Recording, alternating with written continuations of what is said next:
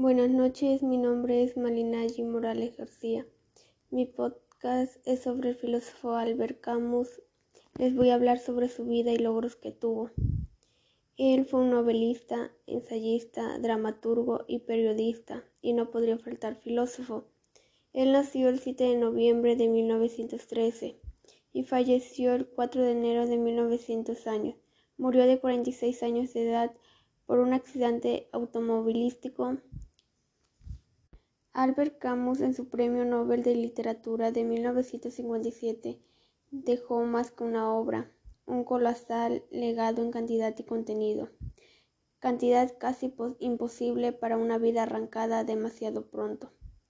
El 4 de enero de 1960, a sus 46 años, al volante del auto Falsevega prestado por el editor Michel Gallimard, se estrelló contra un árbol.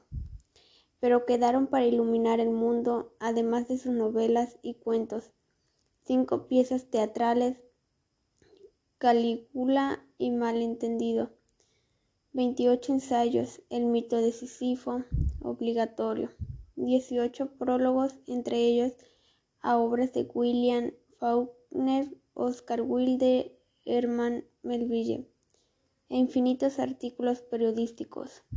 Pero es imposible hablar de Camus sin hablar de Sartre. Diferencias esenciales. Sartre era comunista. Llegó a decir, el que critica el comunismo es un perro rabioso. Aceptó sin protesta los millones de muertos causados por Stalin y desprecio a Camus. Solía calificarlo, solía calificarlo como este pequeño golfo con cultura de segunda mano y no disimulaba su rendimiento ante el éxito de su rival con las mujeres. El odio entre Camus y Sartre nunca fue un silencio. Este último llegó a calificarlo como este pequeño golfo con cultura de segunda mano. Camus, muy lejos de todo dogma, se opuso al cristianismo, al marxismo y todas las ideologías y las abstracciones que alejan al hombre del humano. Fuera del contexto de Camus, su famosa afirmación la única cuestión importante de la filosofía es suicidio suele ser mal comprendida a veces. El filósofo formó parte de la resistencia francesa durante la ocupación alemana y se relacionó durante mucho tiempo con los movimientos libertarios de la posguerra. El filósofo formó parte de la resistencia francesa durante su ocupación alemana y se relacionó durante mucho tiempo con los movimientos libertarios de la posguerra. Tal vez lo más claro respecto a los sentimientos de lo absurdo lo dejó escrito en un ensayo. Los líderes religiosos y los creadores del sistema y visiones del mundo metafísicos han tratado de saciar la necesidad de buscar un significado del mundo, de la vida humana, de la historia. Pero sus interpretaciones del mundo no se sostienen ante la crítica. El mundo se revela para un ser humano sensible, sin ningún propósito o significado. El mundo no es racional, de ahí surge el sentimiento del absurdo. Surge de la confrontación entre la búsqueda del ser humano y el silencio irracional del mundo su indiferencia innombible y absoluta. Con todo, no recomienda el suicidio porque es rendirse ante lo absurdo. El hombre puede rebelarse contra la explotación, la opresión, la injusticia y la violencia, la tiranía, y esa rebeldía afirma valores. Uno es libre de atizar el fuego crematorio o dar la vida al ciudadano de los leprosos, fue lo que dijo el filósofo.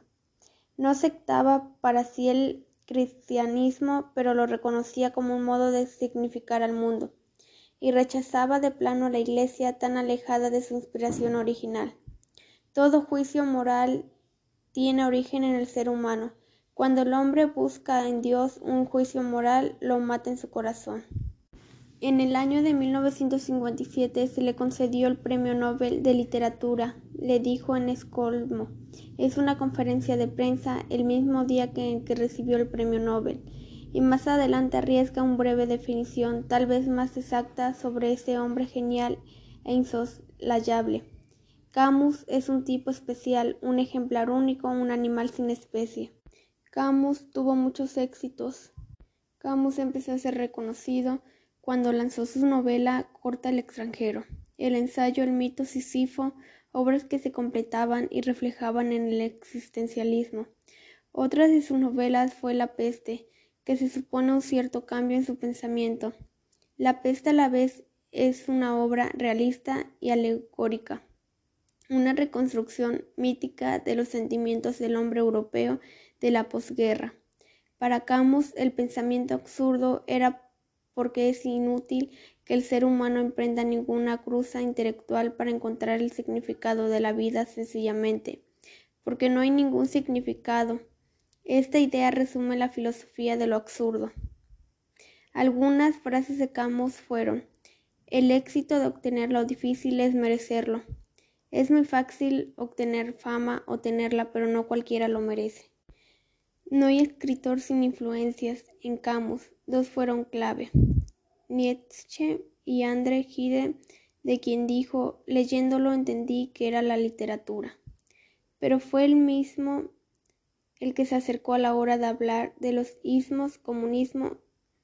Dijo simplemente, Camus creó el comunismo y fue el primer camusiano. Hace 58 años que no está en este mundo, que juzgó irracional, absurdo, indiferente. Pero lejos de suicidarse, luchó, pensó y escribió hasta lo imposible para darle sentido. Nunca es tarde para volver a su pluma. Las novelas de Albert Camus fueron El primer hombre, El extranjero, La caída, La muerte feliz y La peste. Y esto fue la vida de Camus.